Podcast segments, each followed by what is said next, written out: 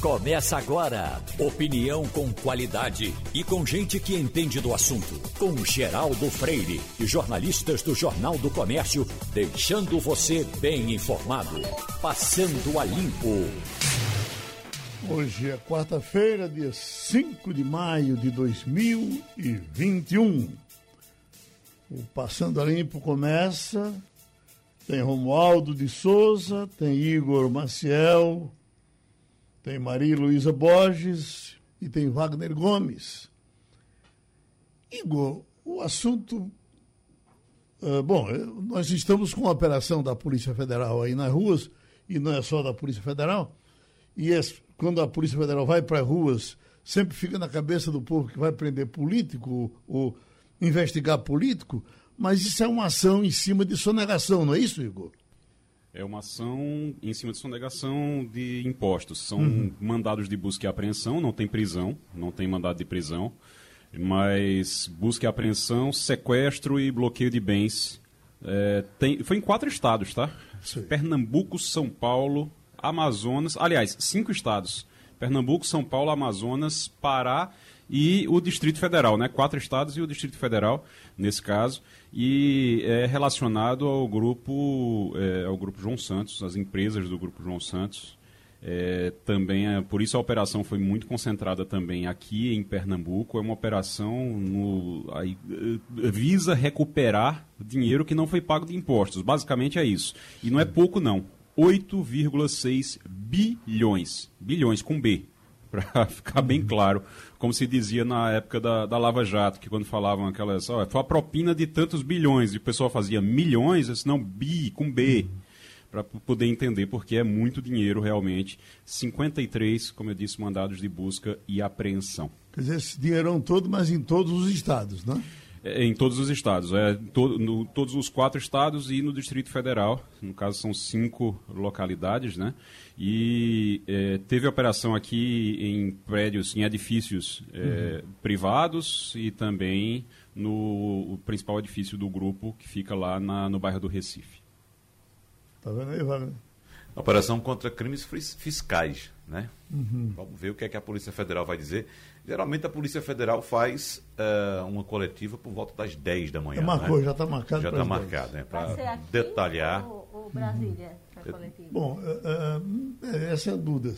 Vai ser, ainda não sabemos. Vai ser aqui? Eu, eu acho que terão um, um em cada estado, não. Não tem informação ainda. Eu, eu, eu não tenho essa informação. Eu sei que vai ser às 10h30 é, deixa eu ver. Vai, aqui no Recife. Aqui uhum. no Recife. Na sede do, da Polícia Federal no Recife. É, então, cada, cada superintendente deve falar do seu estado, né? É, deve ser assim. Deve ser assim, né? Não, eu, eu, acredito, eu acredito que é concentrado aqui, não? É, como eu, o grupo todo... tem a sede aqui, né? É. Porque é, é, toda em cima do mesmo grupo, ah, né, Maria? Do... Ah, sim, sim, sim. São vários estados, mas é em cima do mesmo grupo. O grupo atua em cinco estados, né? Pelo menos pelo que, pelo que a gente está entendendo até agora, antes da coletiva é difícil de falar, mas uhum. é, pelo que a gente está entendendo até agora, é. Impressiona o, a mobilização, né? São 240. 250 policiais, é, né? É um, uma mobilização muito expressiva. Eu acho que nem nos tempos da Lava Jato a gente viu tanta gente indo às ruas numa única operação, né? É exatamente isso que eu ia falar, Maria Luísa, que eu só tinha visto a operação grande assim na época da Lava Jato. Uhum. Da saudosa Lava Jato, né? Que Rest acabou. in peace. Né? É. E você veja assim, o, uh, uh, o negócio é, é, tão, é tão surpreendente que um, um médico amigo disse que foi saindo hoje para fazer uma cirurgia, se preparou toda uma noite para fazer a cirurgia, e quando chega na porta do prédio, está um carro da Polícia Federal, o policial encosta nele, diz, por gentileza, nos acompanhe aqui uhum. dentro do prédio, que a gente só pode, só pode fazer esse trabalho acompanhado, só pode entrar no prédio acompanhado por um habitante do prédio. Um morador. Um morador. Uhum. Ele disse, meus, meus amigos, eu, tenho, eu sou médico e tenho uma cirurgia para fazer agora às seis da manhã, ou às sete, e estou correndo para o hospital e não posso ficar com vocês, porque senão o meu paciente lá morre descamba. Uhum. Aí ele disse, ah, então nada mais justo. O senhor pode ir embora que eu vou esperar outro. Entendeu? Uhum. Então, tem essa coisa, você tem. Você servir de guia, imagina se eu chego na, no teu prédio, bato na tua porta, tu me atende, né, não sou eu não. É esse é, rapaz aí que é. eu, não, eu não gosto de rir não, mas assim, moradores da Avenida Boa Viagem relataram, né? A movimentação foi muito grande, porque tem um, é, é, uma parte da família que, que mora ali, né? E aí uhum. teve muita Acho que não chegou ninguém a esse, esse dizer é aqui do lado não, mas é, muitas pessoas que eu conheço que moram naquela região viram a movimentação desde cedo. Uhum. Agora vocês estão impressionados e com razão com a quantidade de policiais, é, até porque foi em quatro estados e o Distrito Federal, mas eu estou impressionado com o valor. 8 bilhões e 600 milhões é. em impostos.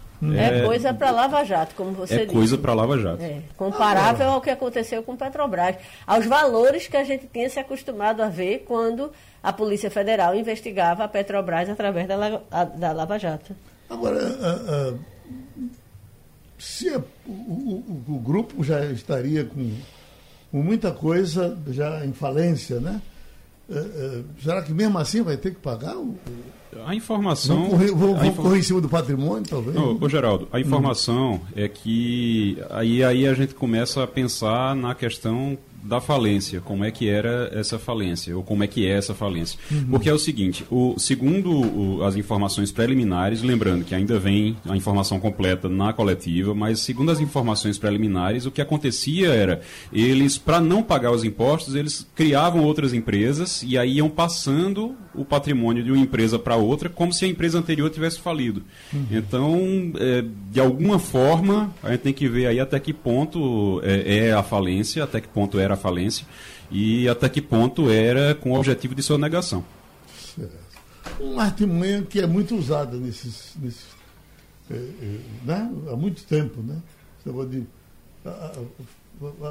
abre falência aqui, bota um laranja lá e, e, e segue. Né? É, é, deixa, deixa a parte podre na mão de um laranja e pega a parte que ainda presta, né? Uhum. no caso, dinheiro, recursos ou, ou bens, bens, né? bens, e joga na, na, na para o outro lado, para é outra empresa. A principal acusação né, da, desse processo todo, dessa, dessa investigação é essa, né, que a, a, os bens estariam sendo retirados da emprisa e sendo colocados à, à é. disposição de a gente tem que, a gente tem que aguardar. A gente tem que é, aguardar, claro. Bilhões, a, é, é, é. Na verdade, 8 bilhões deve ser o valor que é devido ao fisco. Sim. Eu acredito que é que na verdade tudo é fruto de, tudo será alvo de questionamento, né? Exatamente. Deve ter juro, deve é, ter tudo será questionado porque alguma coisa foi paga e talvez não registrada, ou talvez algo não fosse devido e aí tem mas o que a Polícia Federal diz, que inclusive a Receita está envolvida também, não é, Igor? Eu Sim. vi que além de agentes da Polícia Federal, tem vários agentes da Receita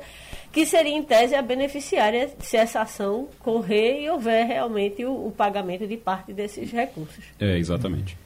Bom, uh, Romualdo de Souza, Brasília, tem alguma coisa a, a ver com isso? Pois é, Geraldo. Eh, na relação das empresas que estão aqui, eu não conheço nenhuma delas.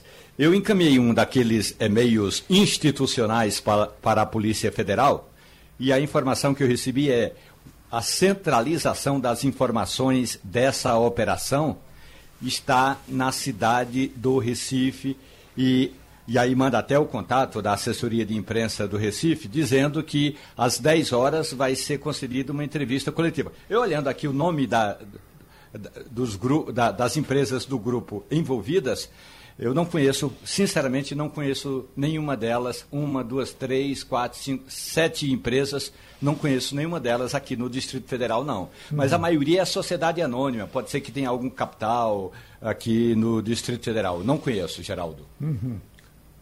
Bom, vamos dar uma passadinha na CPI, o que aconteceu ontem, eh, eh, Romualdo. Qual a, a repercussão, o desempenho de Mandetta? Eu já tenho visto manchetes que ele teria usado como palanque, o, o relator acha que teve depoimentos importantes. E pra, pouca coisa a gente já não sabia. Não? Eu, o que é que se disse ali de ontem que a gente não acompanhou? Alguma coisa dita, inclusive, pelo próprio presidente. Porque uma coisa que a gente, que a gente observa é o seguinte: não precisava nem fazer uma CPI para encontrar o desamor de, do presidente Bolsonaro pelas vidas, né? a, a, a, a politicagem. É, principalmente, dizer... eu acho que não, levou, não ter levado a sério a doença Sim. desde o começo. Porque o Exato. alerta de que ela era grave mas, mas, mas, tem um detalhe, Geraldo, é que isso tudo que você está falando, você está correto, a gente já sabe. Uhum. A gente sabe que o presidente desdenhou da pandemia, que o presidente disse que não ia comprar vacina, é, é, tirou onda com a cara dos brasileiros quando disse, vai comprar vacina na casa da tua mãe, né? uhum. né? Ou então vai comprar, procure outro para pagar a sua vacina que eu não vou lhe pagar. É diferente ele falar e a gente ficar sabendo. E agora nós temos uma comissão Desmoralizou a vacina que agora nós estamos tomando. Exatamente. Mas olha, exatamente. Ali... Mas tem outro detalhe, Igor, só hum. para enfatizar o que eu quero dizer, fechar meu raciocínio. É que agora nós temos uma comissão parlamentar de inquérito que vai elencar todos esses desmandos, todos esses desatinos e pode transformar aí numa questão mais séria. Tem uma questão que é a, é uma questão para qualquer investigação e é uma questão importante, que é a prova material. E a prova material, e o que se busca em relação a Bolsonaro é o negacionismo, principalmente ali naquele momento inicial, e que se é, prolongou depois, que se ampliou depois, mas naquele momento inicial que era crucial para poder barrar a entrada do vírus ou depois, é, pelo menos, barrar a, a, a impedir que ele se proliferasse é, tanto quanto se proliferou. E naquele momento ali, o que tem é a carta agora. A carta, acho que de, todos, de todas as sete horas da CPI ontem, o mais importante é a carta, é uma prova material, e como prova material, é, é uma prova material nesse caso, e que serve para investigação, e é uma prova material de que Bolsonaro foi alertado oficialmente, num papel é, ali, tudo certinho, oficial, com, sobre a gravidade da situação e sobre as ações que ele estava tomando naquele momento e que precisavam ser revistas. Então, logo no início ali, e a carta ela data bem do meio do caminho entre o primeiro é, caso e a demissão de Mandetta. É bem no meio ali, ele manda essa carta, nesse período ali, acho que vai de uns dois, três meses mais ou menos. É, ele manda essa carta naquele meio e Bolsonaro ignorou a carta. E a história de que tem um ministério, tinha um ministério paralelo que assessorava ele por fora, é, com informações que eram aquelas informações que faziam com que ele dissesse que não ia morrer ninguém, e ele dissesse que era uma gripezinha, e por aí vai. Mas o principal é a carta. Deixa carta eu, é prova material. Deixa eu perguntar à professora Mariluza Borges. E, e o benefício da dúvida? Essas coisas mais assintosas que aconteceram no começo, no momento que muita gente tinha, tinha dúvida com relação a muita coisa. Isso, olha, realmente, só depois eu entendi que era assim ou que era assado. Ele não pode se agarrar com muita coisa desse tipo? Olha, eu acho difícil, porque não é uma. Essa carta é como se fosse o começo do fio de uma meada. Você tem que ver que o governo, em outras situações, foi alertado ou foi ou agiu com desdém com relação à pandemia. A gente pode lembrar, por exemplo, em agosto tem a história da oferta da Pfizer que o governo disse que não queria a vacina. Você teve em dezembro o governo sendo alertado que o Amazonas estava numa situação crítica e chega em janeiro entra em colapso de oxigênio e o governo paga colapso de oxigênio mandando estoque de cloroquina. Tudo isso é um crescendo, sabe, Geraldo? Então, uhum. o que é, é, primeiro o governo produziu uma imensa prova contra si quando fez a tal das 23 questões que podiam ser é, levantadas na CPI para que todo mundo se preparasse. Então, o próprio governo já começou dizendo o que é que os parlamentares têm que investigar. Os erros vão ser apontados. Exatamente. Então, olha, pessoal, se prepare que o que vem por aí é isso aqui. Aí passa uma lista para vários ministérios. Óbvio que você, quando você passa uma lista daquela para várias pessoas, é óbvio que ela vai vazar. Então, o governo já. Ampliou o escopo da investigação. Pois é, o governo ele já produziu algumas provas contra si. E essa carta, eu acho que talvez seja o documento mais antigo em que existe um alerta a, a, ao governo Bolsonaro de que ele está indo na direção errada. E ele fala de é, equipe de saúde, ele fala de recomendações internacionais, ele fala de várias coisas que, como você diz, ali naquela época era começo, mas é a primeira prova que se tem de que o governo Bolsonaro foi alertado da gravidade da situação. Podia ser até que depois melhorasse. E mas... outra coisa, outras provas surgem. Né? Por exemplo, o Luiz Henrique Mandetta falou ontem dessa reunião que ele não estava sabendo que estava acontecendo para discutir saúde. Veja só, o ministro da Saúde não sabia. Foi avisado: olha, está no terceiro andar, tem uma reunião que estão discutindo saúde. Mas isso a gente acompanhava. Aí ele foi sabia lá. disso, porque naquelas coletivas a gente, olha, no momento que está acontecendo essa coletiva aqui, tem, de Mandetta, tem uma outra reunião. Certo, mas essa é diferente, Geraldo. Era uma reunião para discutir um assunto de saúde. De saúde. Então, como é que você vai fazer uma reunião com um assunto de saúde sem chamar o ministro da Saúde? Aí ele chega lá, aí ele chega lá, aí ele conta que encontra o vereador Carlos Bolsonaro tomando as notas da reunião. Ele só falou, ele não apresentou nenhuma prova em relação a isso. Mas a presidência da República publicou fotos e essas fotos foram publicadas ontem à noite nos telejornais, mostrando que nessas reuniões ministeriais estava lá sentado à mesa dos ministros o vereador Carlos Bolsonaro, enquanto ficava ministro sem lugar à mesa. Ou seja, é... na fila lateral ficava ministro lá, porque tô... não tinha. A cadeira que era para ser de um ministro estava sendo ocupada por um vereador do Rio de Janeiro. Isso é um demérito muito grande. Eu estou curiosa para ouvir que é, o nosso amigo Romualdo ia falar sobre como foi a repercussão em Brasília, né? Daquelas Sim. sete horas de depoimento. Estou é. curiosa, é, é, Romualdo, pela, pelas suas. Pois não, Romualdo, de Brasília, o que é que amanheceu dizendo? Bom dia para você, Geraldo. Bom dia também ao nosso ouvinte. Muito bom dia ao internauta. Eu estou recebendo aqui uma mensagem de um amigo nosso que está fazendo uma solenidade de aniversário em um, em um vinhedo na cidade eh, de perto da cidade de Córdoba, na Argentina, e com radinho eh, na internet, claro, ouvindo a Rádio Jornal. Portanto, quem pode fazer essas comemorações? O Cabra já tomou duas vacinas. Ele mora nos Estados Unidos, é pernambucano, mora nos Estados Unidos e está na Argentina agora. Então já tomou duas vacinas, já se sente livre para fazer esse tipo de estripulia. Portanto, Geraldo, duas coisas importantes. A primeira não é nenhuma novidade que Carlos Bolsonaro participasse de reuniões ministeriais. Ele participou de diferentes eh, reuniões ministeriais. A questão da tentativa de escrever na bula do medicamento da cloroquina de que poderia servir de tratamento na Covid-19 já havia sido levantada uma vez é, e o ministro Luiz Henrique Mandetta apenas trouxe, botou mais, jogou mais luz nessa informação. Ainda bem que nesse ministério paralelo, que tinha lá, o, quem era o ministério paralelo? Ao menos duas pessoas importantes. A médica Yamaguchi, que queria porque queria ser ministra da Saúde e não conseguiu. E o ministro de verdade, que quando chegou na reunião que foi surpreendido, aquela informação já havia chegado ao Ministério da Saúde. Portanto, é, quando a gente ouve essa informação, a gente não sente assim nenhuma novidade não, Geraldo. Uhum. O que é mais novo, além dessa importante carta de que destaca Igor Maciel, é o fato de que o presidente Jair Bolsonaro, olha só, é, muitas vezes, não foi só uma nem duas, mas muitas vezes, Luiz Henrique Mandetta chegava e saía do, é, do Palácio do Planalto a pé. E aí ele dizia, ele deixava o Palácio do Planalto, reunia os jornalistas ali na entrada do Palácio do Planalto e dizia: daqui a pouco o presidente Jair Bolsonaro vai conversar com vocês e a gente vai falar exatamente da questão do envolvimento dos entes federativos nessa campanha que a gente vai lançar. É, algo como é, se previna, fique em casa, não saia, ou só saia de casa se for necessário.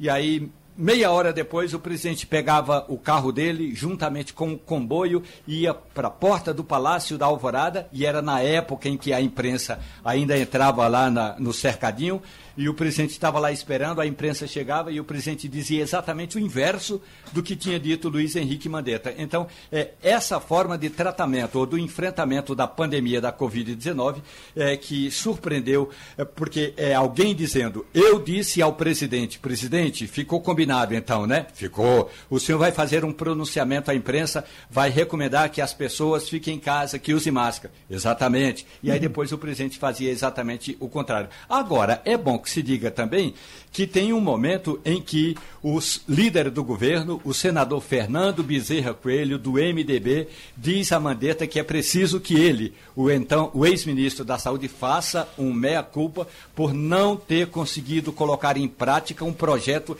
de testagem de toda a população brasileira e Mandetta não disse por que, que o projeto não foi adiante, não. E Fernando Bezerra Coelho ainda diz o seguinte: olha, o governo cometeu erros, mas é importante também que o senhor diga que não foram erros intencionais. Não houve dolo, não houve dolo, diz o, o senador pernambucano, nas ações do governo e Mandetta fica calado. Portanto, há um aspecto no depoimento do ex-ministro Luiz Henrique Mandetta que é o seguinte: ele não queria trazer para o colo dele alguma das provas que poderão vir a ser formada caso a CPI encontre alguma contradição e tenha de fazer uma acariação entre Mandetta e alguns dos ministros. Porque aquela história é, do documento da, da cloroquina, a bula da cloroquina, aí é fácil. Mas pode, ele podia ser que ele dissesse alguma coisa que mais tarde a CPI levasse a Mandetta a, a participar de uma acariação e aí ele teve receio, por isso que, se tinha mais algumas informações, ele não avançou. Mas essa disposição, essa vontade de viver de Bruno Covas é outra coisa para se chamar a atenção. Eu vejo aqui, ó. Mais uma batalha vencida, diz Bruno Covas, após intubação e alta na UTI. É. Quando você olha para o rapaz, você já vê o, o, alguém que está indo embora, né? Uhum. Mas ele permanece lutando e querendo viver.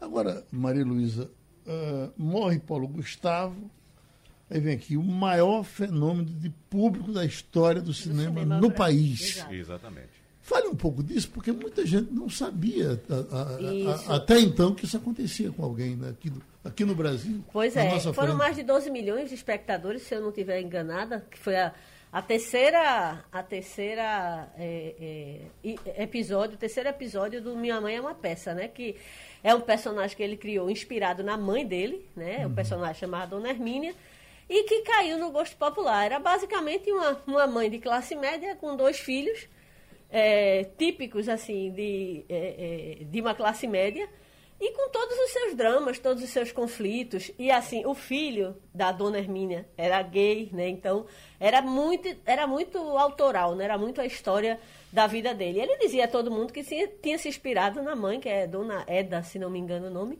para criar o personagem. Esse não é o único personagem dele. Eu me lembro que é, ele estava já desde 2013 no ar com um humorístico, né? O Vai Que Cola, que era é, exibido no canal pago da... da acho que era Multishow, Multishow. se eu não me engano, Multishow. E essa, ele já vinha há muito tempo no ar, com um grupo grande de, de amigos atuando.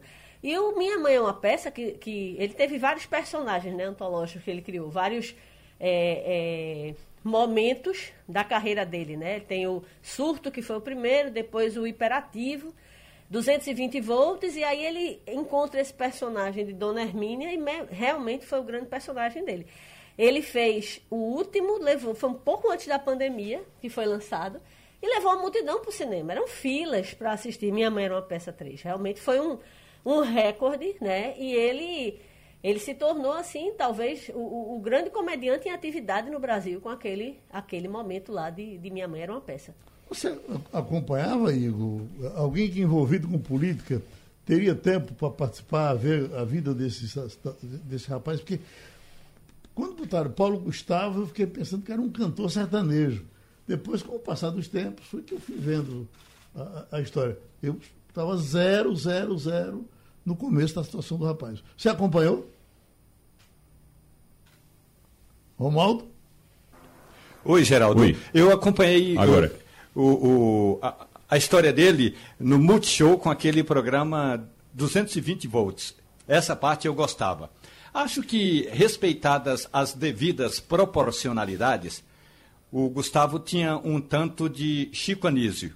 Claro, claro que Chico Anísio tinha muito mais personagens, mas era é, bem caricatural o humor que ele fazia. E, claro, ele aproveitou duas importantes ondas. Uma onda é a falta de, no cinema brasileiro, de um cinema que de fato seja entretenimento, porque o que a gente vê muito hoje é um cinema engajado, que não, não, engaja muito. Então ele pegou o outro filão, que é o de entretenimento. Aquele mesmo filão que no passado foi dos Trapalhões. Portanto, eu não estou falando que é o mesmo humor, estou falando do filão no cinema. Portanto, fez muito sucesso o Paulo Gustavo.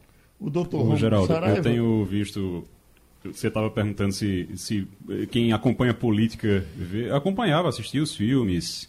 É, fui um desses espectadores aí, assistiu os filmes para dar risada, porque a gente precisa relaxar de vez em quando.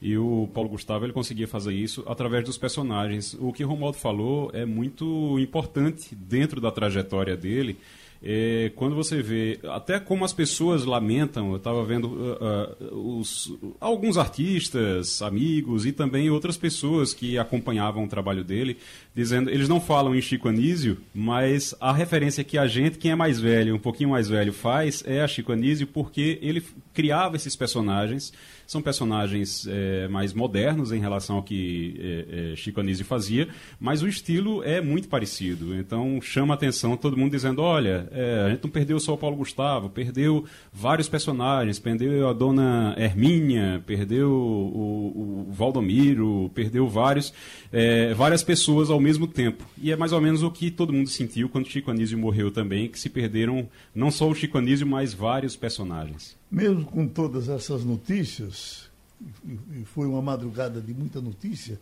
mas me disse Elton há pouco que a principal do digital do Jornal do Comércio hoje, que as pessoas mais estão procurando, são os aposentados com relação à antecipação do 13 terceiro.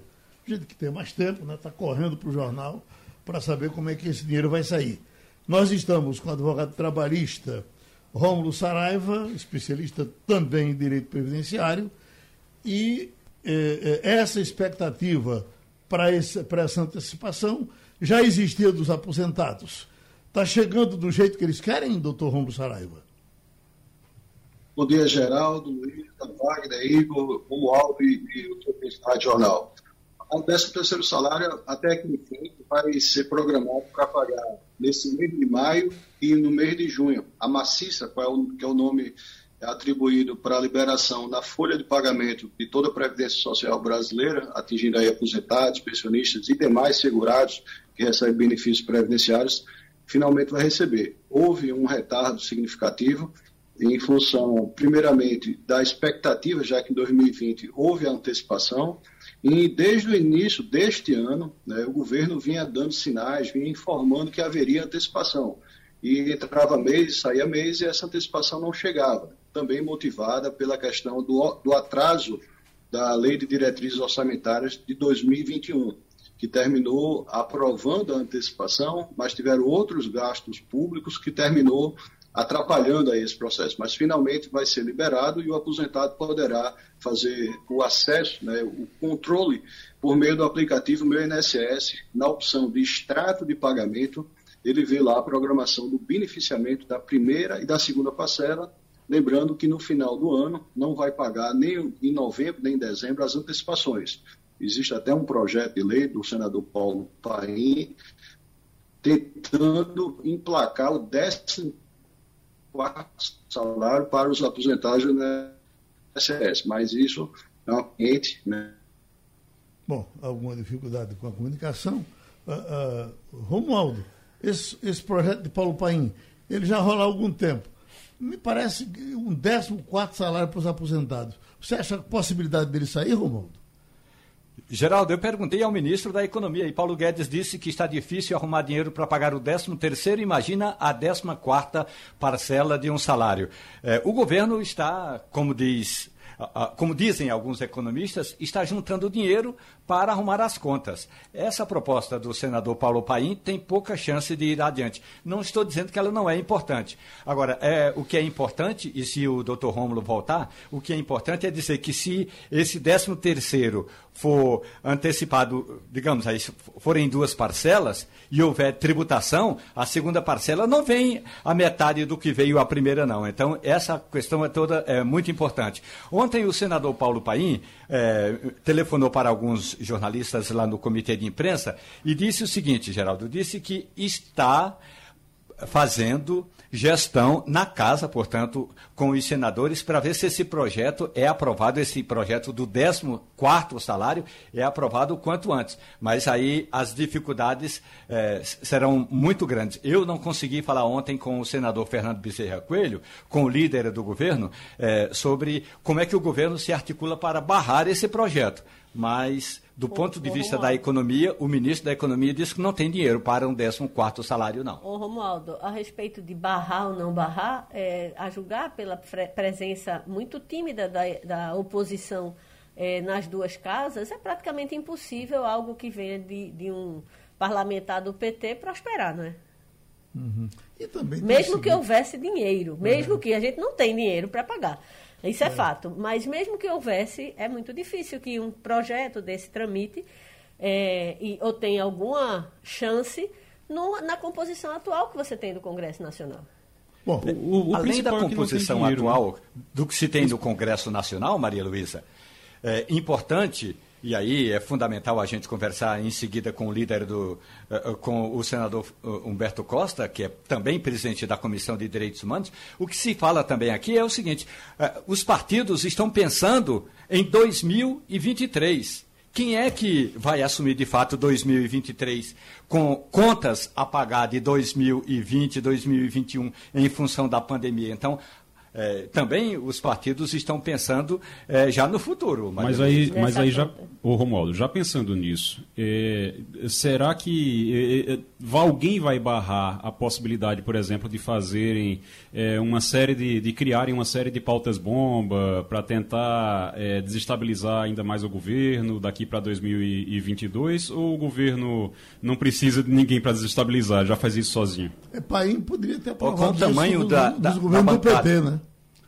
Paim podia Desculpe, ter aprovado Geraldo, isso dos governos do PT, teve tempo, não é? E, 13 anos. É, teve tempo, foram é. quase quatro mandatos, né? Uhum. Mas a questão toda é, é, é, fundamental a gente pensar assim. É, essa história de pauta-bomba, realmente, nem todos os projetos do senador Paulo Paim recebem o aval dos petistas. Portanto, Paulo Paim, eh, desde quando era deputado, lá no início dos anos 90, já é, falava em projetos dessa natureza. Agora, doutor Saraiva, tem alguma coisa do FGTS também junto nesse pacote? Olha, não está no pacote de programação para pagamento, como está o 13 terceiro salário, mas está dentro da, desse momento agora que se avizinha o pagamento do 13 terceiro, tem um assunto que está virando um, uma inquietude muito grande em relação aos trabalhadores, que é justamente a revisão do FGTS, que tem data marcada para ser julgado no próximo dia 13 de maio pelo Supremo Tribunal Federal. Essa revisão do FGTS, ela abarca um contingente de pessoas enorme, são trabalhadores sementistas que tiveram prejuízo com o valor do FGTS. Atualmente, a Caixa Econômica Federal ela faz a correção do FGTS por meio de um juros de 3% anual e a taxa referencial, que historicamente sempre teve um, uma performance pífia em relação a outros índices econômicos. Depois que o STF autorizou que em créditos de precatório poderia se afastar a taxa referencial em, nos anos 2014 e 2015, começaram a ser distribuídas essas ações para que o índice econômico aplicado no FGTS, a taxa referencial, fosse afastado com o propósito de aplicar o IPCA, o IPCAE, que tem uma performance é, é, financeira melhor.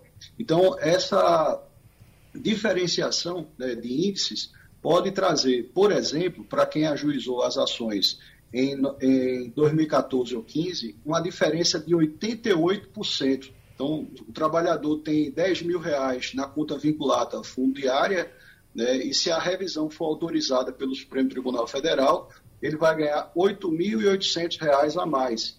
Isso para quem teve é, o saldo entre 99 e 2013. Depois de 2013, é, a Caixa continuou também fazendo uma política de reajuste ainda muito pequena e muito tímida eles até chegaram a melhorar um pouco a performance da correção do FGTS, mas é, esse valor, para quem já tem um processo na justiça, se o STF der a decisão positiva, vai sair realmente uma bolada. Tem muitos trabalhadores perguntando, principalmente os que não entraram com a ação até agora, né, se, se vai entrar, se não vai. E é uma questão embaraçosa, Geraldo, porque o judiciário brasileiro, na sua maioria, rechaçou essa pretensão de correção da FGTS. Ao que tudo indica, principalmente pelo impacto econômico que isso pode causar numa estatal, que seria a Caixa Econômica Federal. É, a gente está falando aí de um contingente enorme de pessoas e com a revisão extremamente significativa que quase dobra o valor do FGTS. Então, há muita apreensão para esse julgamento na próxima quinta-feira.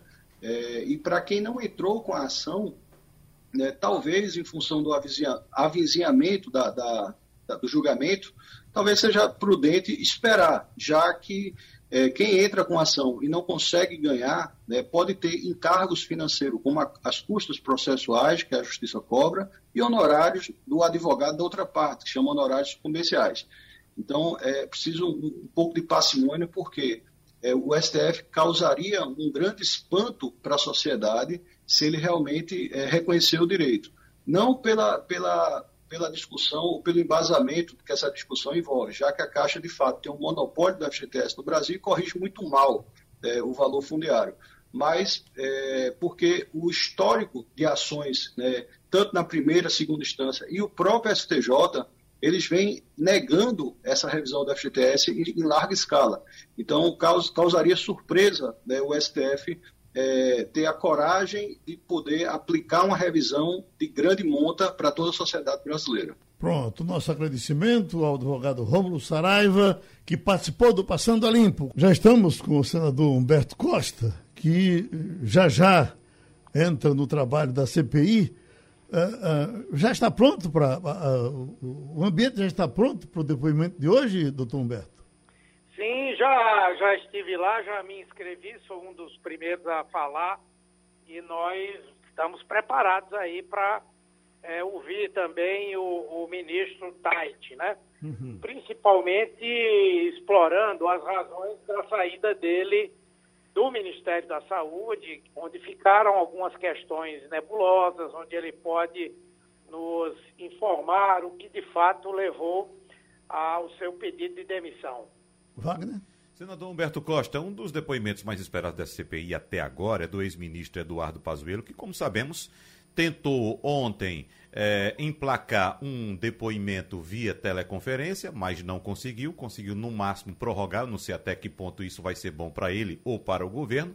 Mas o que chama a atenção hoje também, é, é, senador, é que o Exército, essa informação que a gente está recebendo agora, vem trabalhando nos últimos dias para impedir que o depoimento do ex-ministro Pazuello na CPI prejudique a reputação da Força. Então, o comandante do Exército, general Paulo Sérgio Nogueira de Oliveira, conversou sobre o assunto segunda-feira à noite com o presidente da CPI, é, Omar Aziz, para tentar dissociar a imagem de Eduardo Pazuello da do Exército. Mas o que a gente sabe também é que o governo vem há duas semanas fazendo media training com o ex-ministro Pazuello, ou seja, para quem não sabe o que é media training, é um treinamento para quem vai conceder uma entrevista ou um depoimento mas nesse caso, jogando ali os assuntos espinhosos e treinando a pessoa para que ela aprenda a dar, a dar respostas. E eu fiquei com uma dúvida agora, senador. Qual vai ser o papel do ex-ministro Pazuello nessa CPI? Se por um lado o Exército não quer que ele associe o nome dele ao Exército, o governo diz, olha, vai lá e tira o nome da gente também dessa história. O que é que ele vai fazer nessa CPI, senador? Eu, eu também gostaria de saber,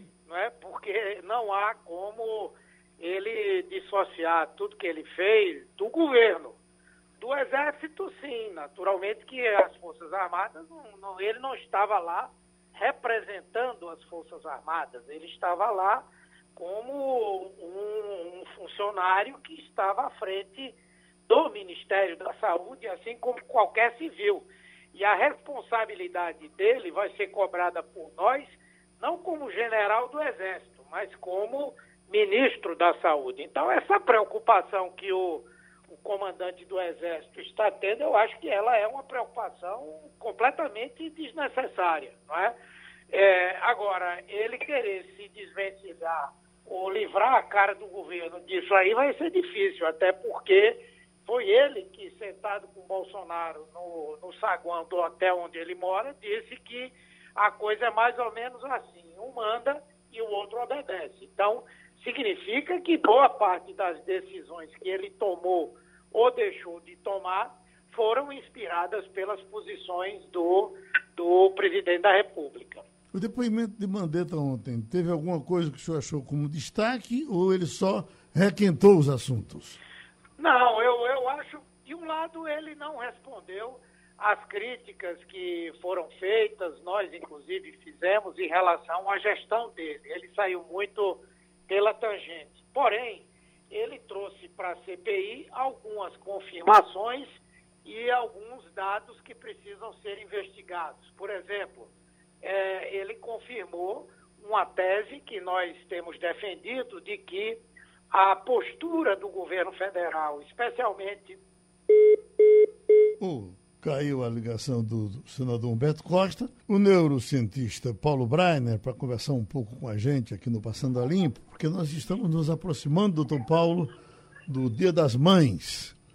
E, e não é brincadeira a gente eh, não poder chegar perto da mãe, eh, ou a mãe não chegar perto do filho num tempo desses. Como é que fica a cabeça da gente? Como é que a gente administra isso? Como é que, eh, a gente encontra compreensão para não abraçar a mãe no dia dela? Bom dia, Geraldo. Bom dia a todos. É difícil, mas não é impossível. Não será o nosso primeiro Dia das Mães em quarentena, mas Tomara o último, pelo menos por um bom tempo. Muito tempo, que nossas gerações não alcançam o próximo. O que é importante, Geraldo, é falar com as mães, é, os filhos, mas Dia das Mães, as mães. Você faz o seu melhor, mãe. Você está fazendo o seu melhor. Não, não deixe a culpa, o sentimento de que precisa fazer mais, podia fazer melhor devia fazer diferente.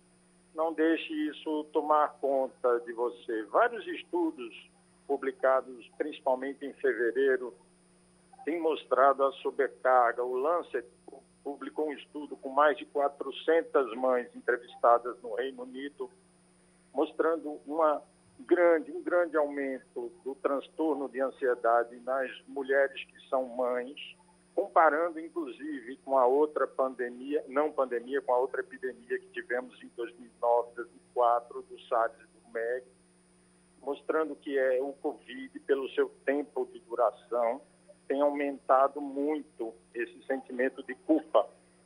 Culpa, que é um sentimento que parece que vem junto com a maternidade.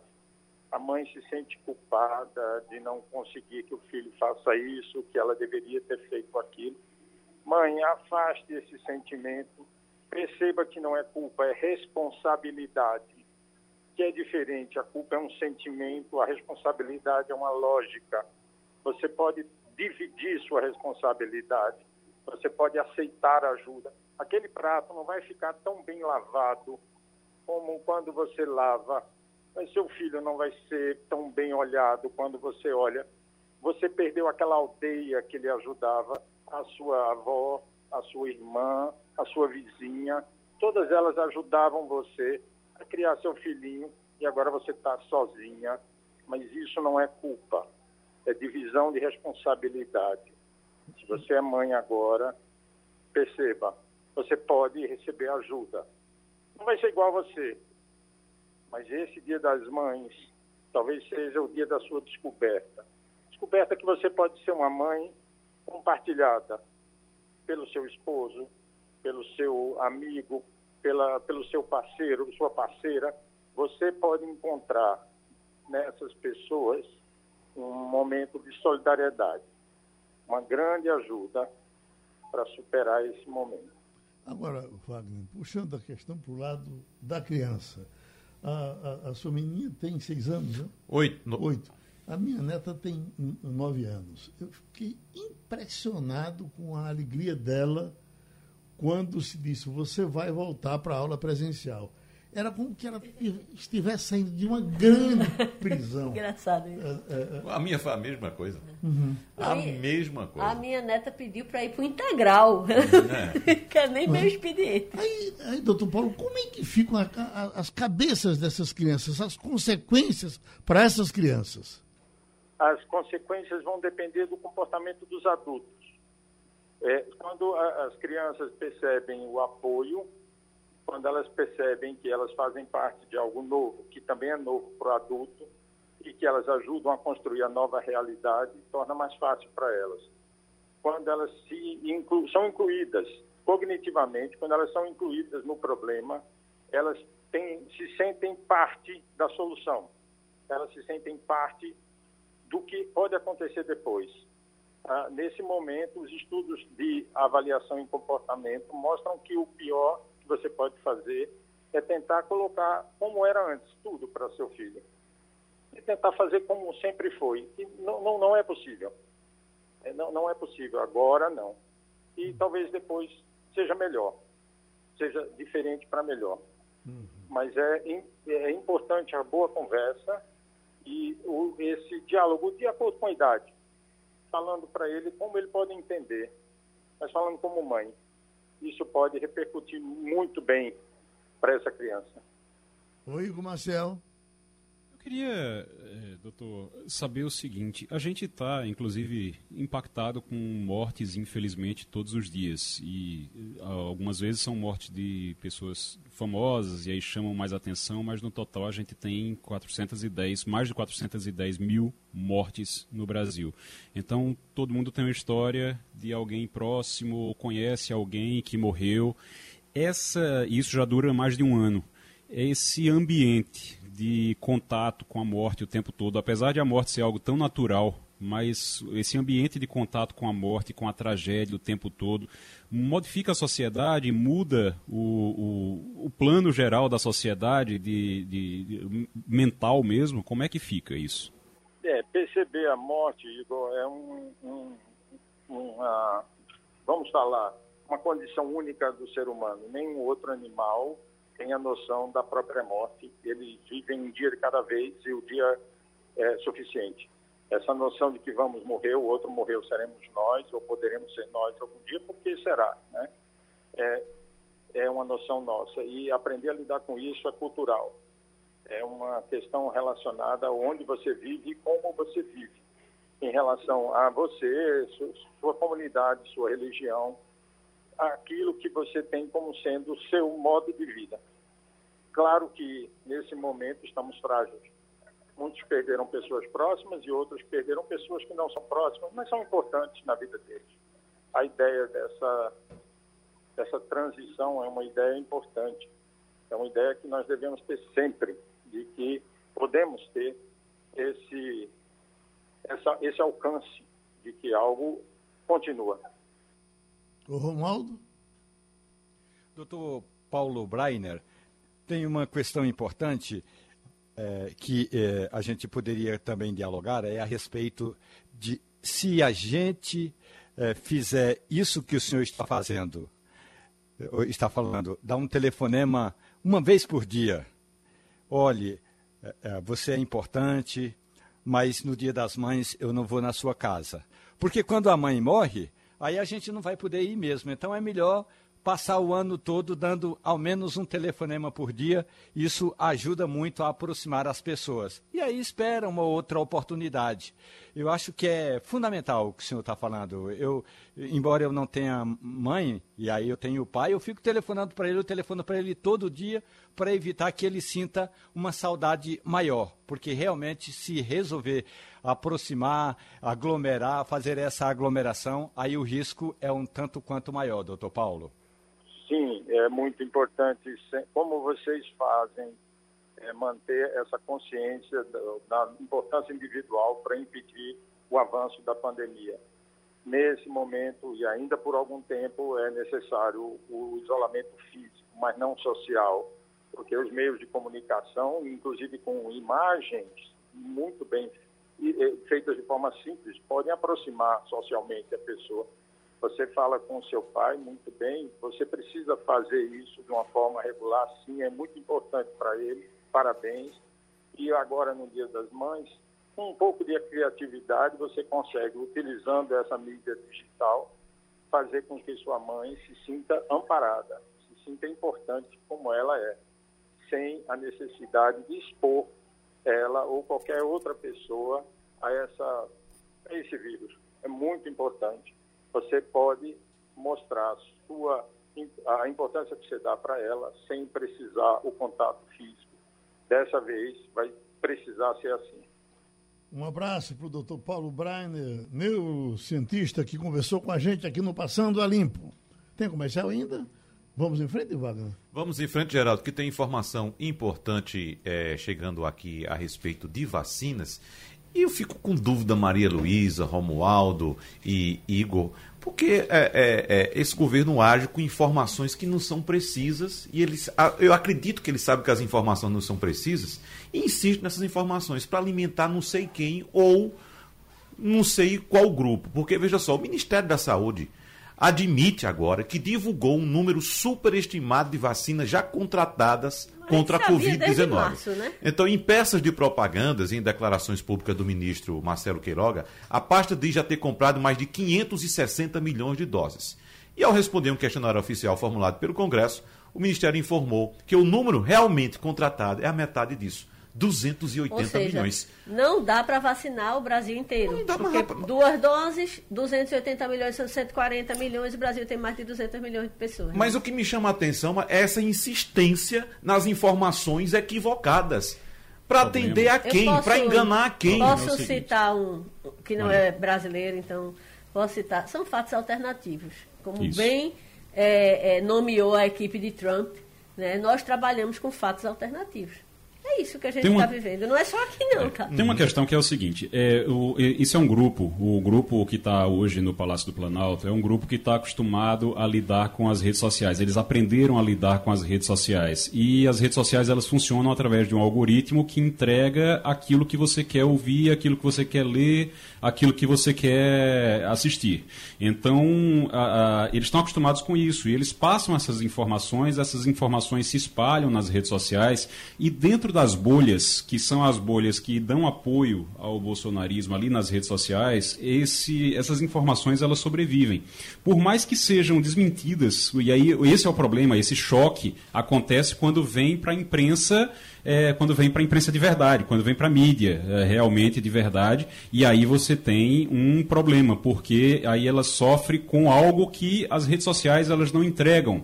É, que é o contraditório. E o contraditório é muito importante. Quando o ministro chega e diz isso, ele joga lá mais de 500 milhões de doses pras, é, é, na notícia e vai para as redes sociais, e essas mais de 500 milhões de doses vão ficar lá dentro dessas bolhas, por mais que sejam desmentidas em outros locais, em outra, na imprensa, por mais que seja desmentida, lá dentro dessas bolhas vai ficar essa informação. E aí os bolsonaristas vão continuar defendendo o governo, dizendo que eles compraram mais de 500 milhões de vacinas, apesar do desmentido. O, o, contraditório e a crise de informação ela acontece no momento em que o Congresso diz, ok, mas diga aqui oficialmente quantas vacinas foi que vocês compraram. Aí ele não pode mentir. Uhum. Aí, fica, aí se complica. É. Romualdo, uma leitura, Romualdo, da madrugada, eh, rápida, que eh, eh, eu até me interessava mais pelo assunto, mas ele saiu muito leve, de um levantamento feito no mundo sobre países que se envolveram e que procuraram fazer campanhas educativas com relação à convivência com o, Covid-19, eh, máscara, etc. Tal, só, só dois países no mundo não se interessaram por isso. Não tivemos essas campanhas. Índia e Brasil. Veja a situação desses dois países. Que coisa. Índia e Brasil. Uhum. Uhum. É, que coincidência. Inclusive, o, o, depoimento ontem, só um minutinho, Romualdo, por favor. O depoimento ontem de Mandetta, ele deixou claro isso. Uhum. Não é por que não utilizar os grandes artistas desse país para mobilizar a população, para usar máscara, para não fazer aglomeração? Não é uma coisa que se faz. Esses meios de comunicação que são tão condenados e tão criticados, né, por conta própria, cada um ao seu modo, mas eles prestaram um serviço fantástico. Você vai negar o que a televisão tem feito com relação à vacinação, a noticiar os, o artista se vacinando. Lava, uhum. Ensinar a lavar a mão, a defender... É, a usar é, máscara, ensinar a usar máscara corretamente. Ensinar a usar máscara, qual a melhor máscara, uhum. teste de máscara... Enquanto isso, você tem um governo que prefere não usar máscara em público, ser filmado, que é para dizer eu não, não use, preciso, não Eu use, não uso e não use. Não precisa usar. E virou meio que símbolo do, do, de quem apoia manter a máscara ou fora ou, dentro, ou, ou debaixo do queixo. Ou seja, é, é, é muito lamentável. Enquanto isso, em Israel, você tem o primeiro-ministro dando lição do que fazer. Né? Eu queria muito que o governo Bolsonaro, que admira tanto Benjamin Netanyahu, se inspirasse nele. Angela Merkel tem participado de reuniões com o povo nas ruas, uhum. pede desculpa de uma coisa, pede perdão de outra, eh, vai na Até outra, Trump, vai para No final, estava defendendo vacina, comprando vacina. A vacina que Biden está aplicando, quando ele entrou, eram vacinas que tinham sido compradas por Trump. Olha, Maria, tem uma coisa, a gente pode falar qualquer coisa de Donald Trump, e infelizmente ele deu o direito de se falar quase qualquer coisa sobre ele, mas não dá para falar que ele não comprou vacina. Não, o, o, grande problema de Bolsonaro é que Bolsonaro copiou Trump na fala e não copiou na ação. Trump falava, falava, falava, reclamava, falava da China, fazia confusão com todo mundo. Mas ia lá fazer reunião com... com... a Pfizer, né? Exatamente, ia lá, fazia reunião com a Pfizer, comprou vacina e deixou bem abastecido de vacina. Isso aí não se pode falar dele, não. Uhum. Não se pode falar de maneira nenhuma. Agora, Bolsonaro, na hora de copiar, copiou as falas e não copiou Igor, a ação. ele deixou tão abastecido que ele e a, a esposa foram, foram lá e tomaram, né? Antes de sair. Eles não estão é, doido de deixar passar uma oportunidade de uma vacina da Pfizer. Oi, Romualdo. Ô, Geraldo, você viu, faz 15 dias, eu falei aqui na Rádio Jornal, que eu tinha me encontrado com o ministro da Saúde e falado com Marcelo Queiroga sobre é, pelo menos é, um milhão de brasileiros, aliás, 150 mil brasileiros que eh, deveriam tomar a segunda dose da vacina e não compareceram para tomar essa segunda dose. Aí o ministro me disse: não, fique tranquilo, o Ministério vai fazer uma campanha para chamar essas pessoas. Nem essa campanha que o Ministério da Saúde prometeu de chamar os brasileiros que tomaram a primeira dose e não apareceram para a segunda, nem essa campanha o Ministério fez, que é uma coisa fácil. É só dizer, Dona Maria, a senhora que tomou a primeira dose, olha aí no seu cartão, está na hora de tomar a segunda, compareça. Nem isso. Portanto, a questão da negligência com relação à informação foi generalizada, do começo ao fim. Ou, como diria João João Santos, eh, se me desculpe o nome do compositor lá de Arco Verde, de cabo a rabo, Geraldo. Uhum. João. Qual é o João Santos? Que João Silva. João Silva. Pronto, é, terminou o Passando a Limpo. Você ouviu opinião com qualidade e com gente que entende do assunto. Passando a Limpo.